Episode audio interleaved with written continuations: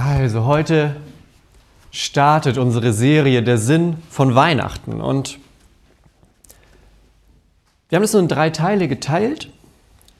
Und heute geht's los und ich möchte mit einem Gedanken anfangen, nämlich es gibt dieses schöne Zitat aus einem Buch der Bibel, das Buch heißt Prediger.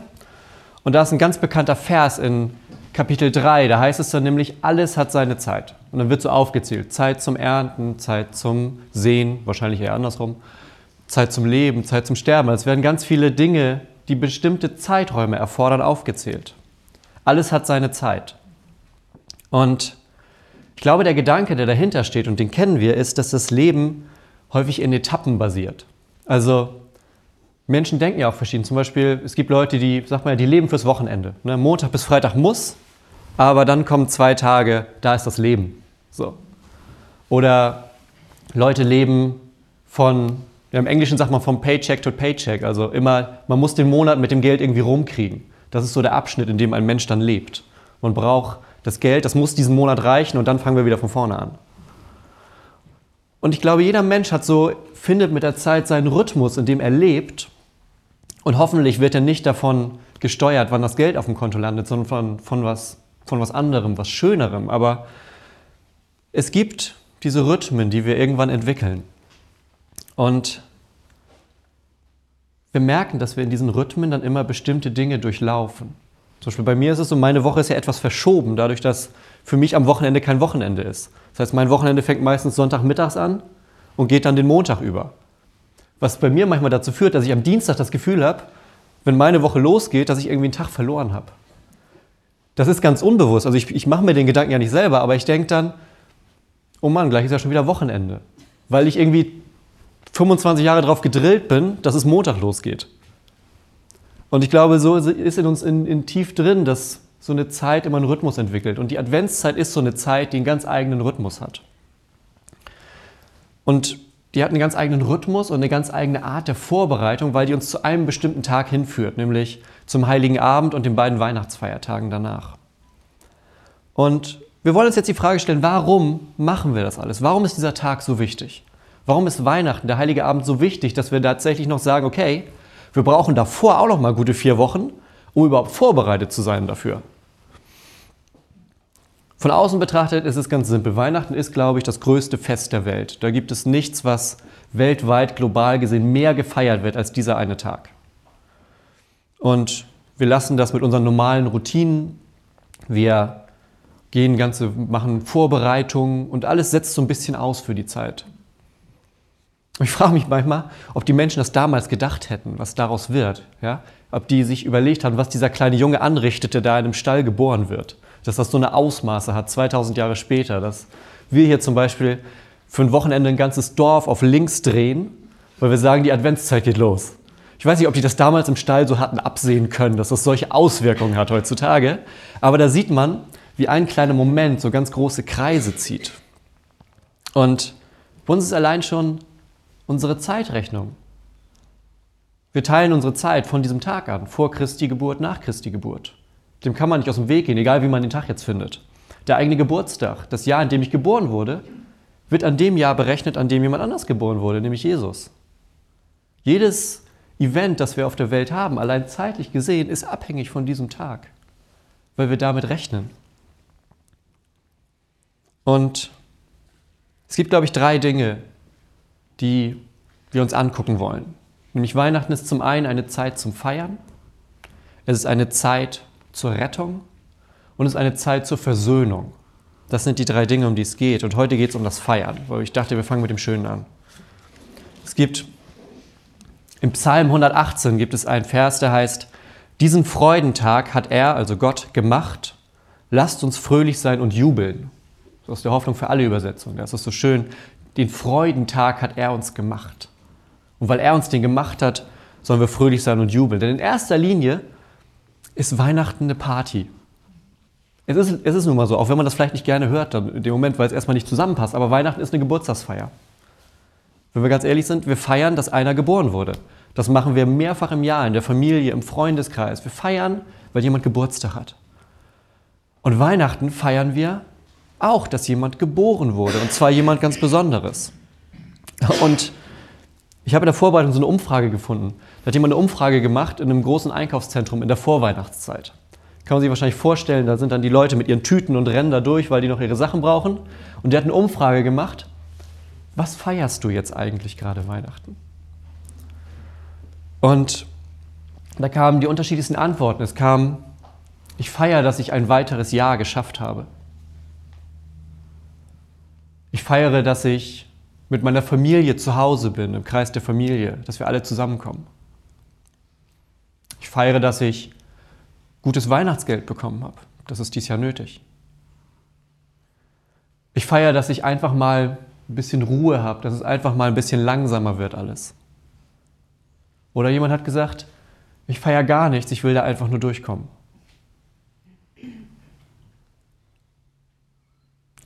Und ich glaube, da merken wir, dass in diesem einen geballten Fest auch ganz viele Emotionen zusammenkommen. Da kommt ganz viel zusammen, weil man diesem Fest eben nicht aus dem Weg gehen kann, ob man möchte oder nicht.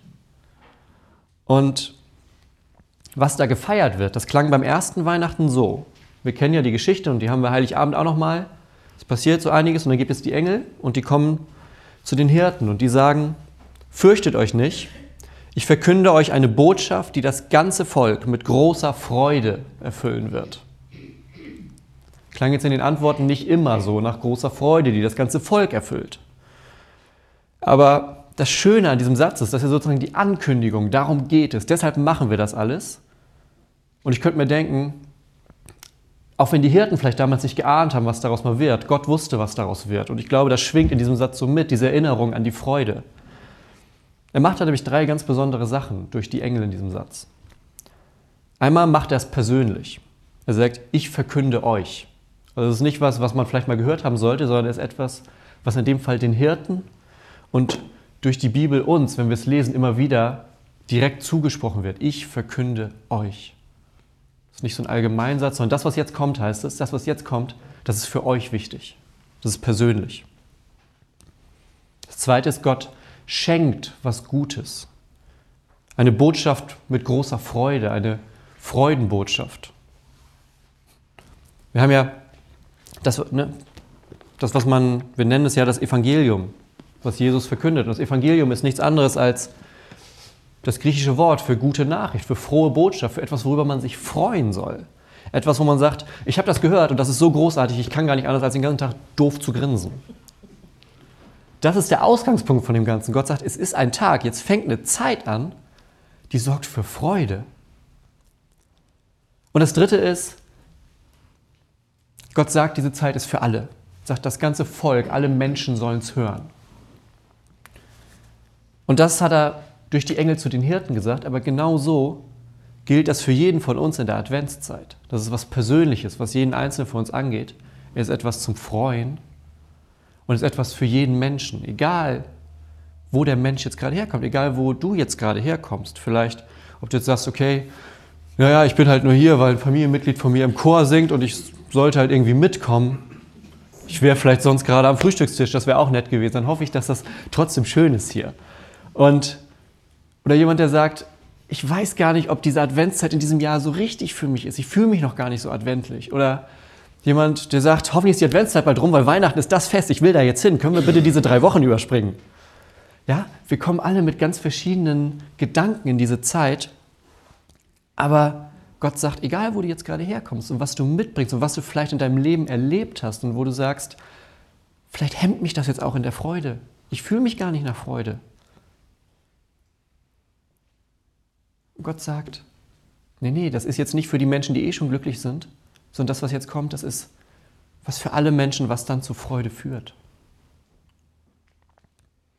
Denn der Inhalt von dem Ganzen, von Weihnachten, ist in einem Satz zusammengefasst ziemlich, ziemlich simpel und klingt so ein bisschen nach Sticker fürs Auto. Aber das Schöne ist ja bei den einfachen Dingen, die kann man in einfache Worte zusammenfassen. Und die einfache Nachricht von Weihnachten, der erste Sinn des Ganzen ist, dass Gott dich liebt.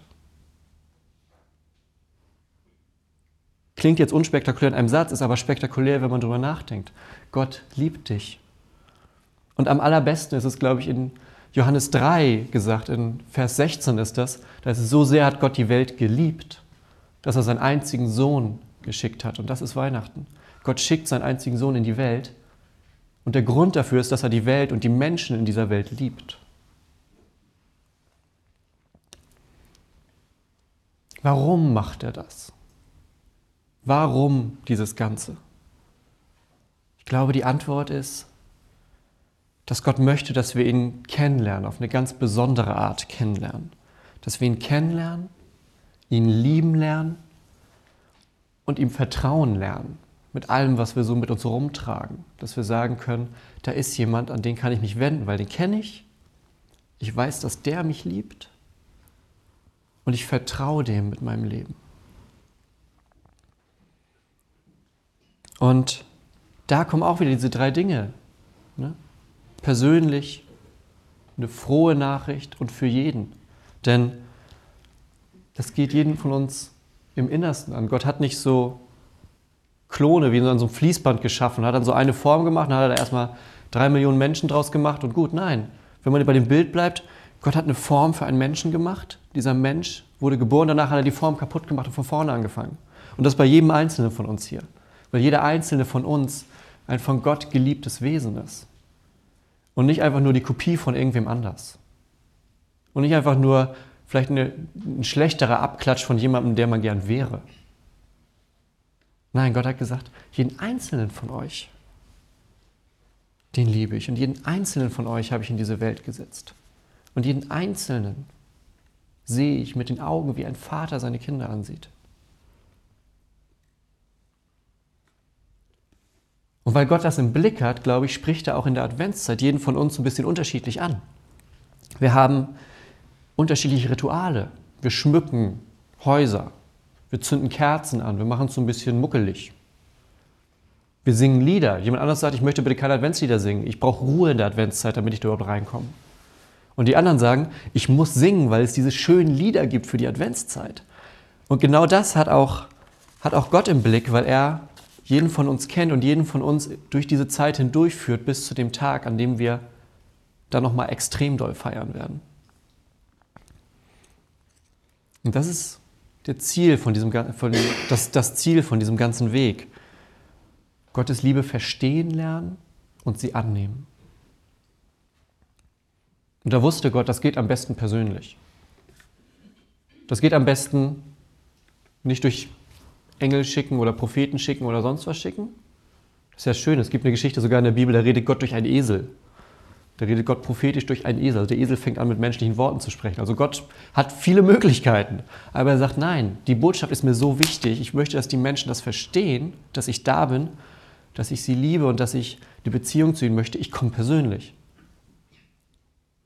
Gott selbst wird Mensch in Jesus Christus, kommt auf diese Welt, um uns zu zeigen, wie er ist. Um uns zu zeigen, dass es ein Grund zur Freude ist, dass er da ist. Und nicht etwas, weshalb man Angst haben muss.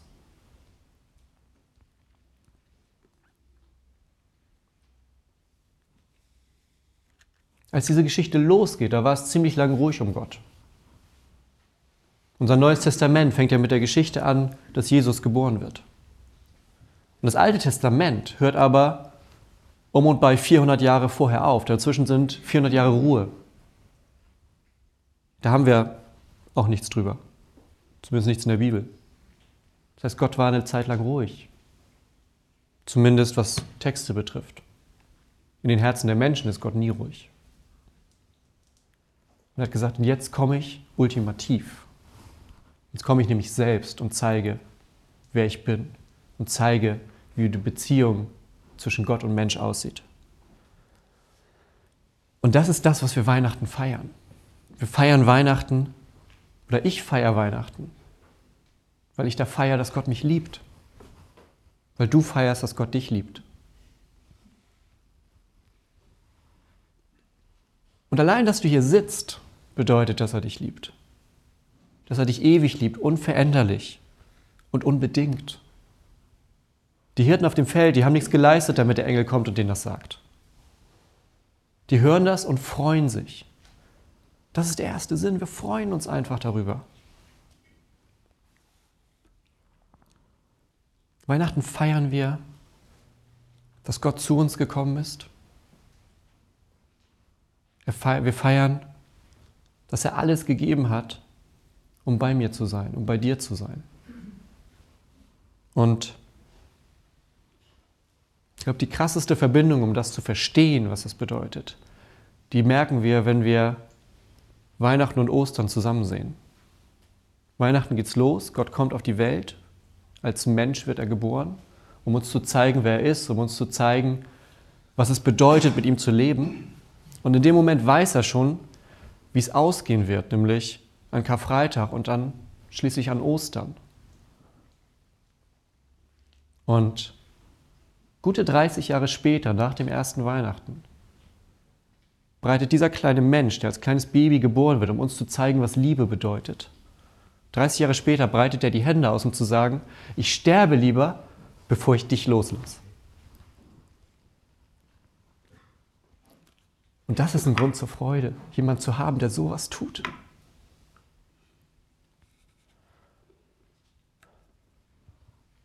Ich sterbe lieber, bevor ich dich loslasse.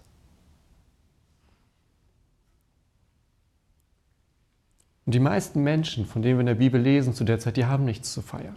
Die Hirten haben nichts zu feiern. Die sitzen da auf ihrem kalten Feld. Maria und Josef schaffen es gerade so, wir haben es in den Liedern gerade gehört, die schaffen es gerade so in die Krippe. Die schaffen es gerade so, dass die überhaupt ein Dach über dem Kopf haben. Und die sucht Gott aus, um zu sagen, jetzt beginnt eine Zeit der Freude. Jetzt kommt eine Zeit, in der ich alles ändere, sagt Gott. Und vielleicht ist hier jemand, der glaubt, dieses Jahr gibt es nichts zu feiern. Dieses Jahr, weiß ich nicht. Es war letztes Jahr schon schwierig.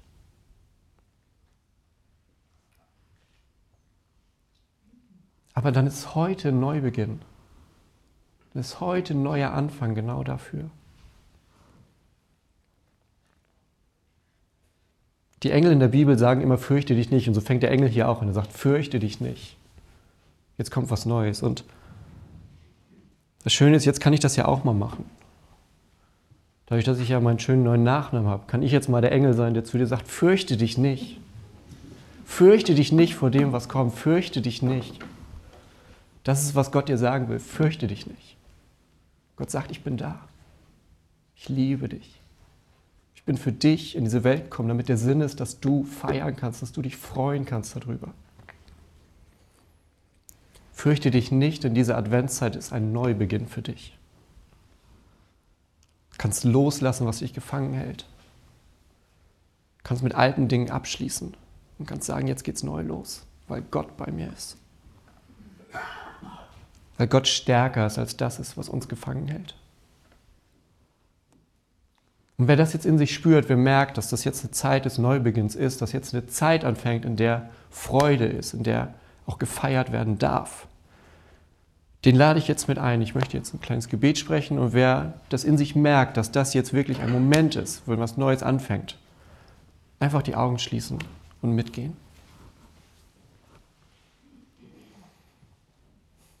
Gott, wir haben gehört, wie der Engel sagt, fürchte dich nicht, den du damals zu den Hirten geschickt hast, weil du das den Menschen sagen möchtest, fürchte dich nicht, es beginnt was Neues. Gott, und wir danken dir dafür, dass du in Jesus Mensch geworden bist, dass du zu uns gekommen bist, um zu sagen, ich liebe dich so sehr, dass ich alles dafür gebe. Gott, und wir wollen das in unseren Herzen haben und bitte schreib das auf unsere Herzen drauf, dass eine Zeit der Freude anfängt, weil wir mit dir leben dürfen, Gott. Wir bitten dich, erfülle uns mit deinem Geist, stärke uns darin und gib uns gerade jetzt in dieser Adventszeit immer wieder neue Gedanken der Liebe, der Freude und der Ruhe, damit wir uns jetzt Tag für Tag immer besser darauf vorbereiten können, wenn wir Heiligabend feiern, dass du zu uns gekommen bist. Das bitten wir dich durch Jesus Christus. Amen.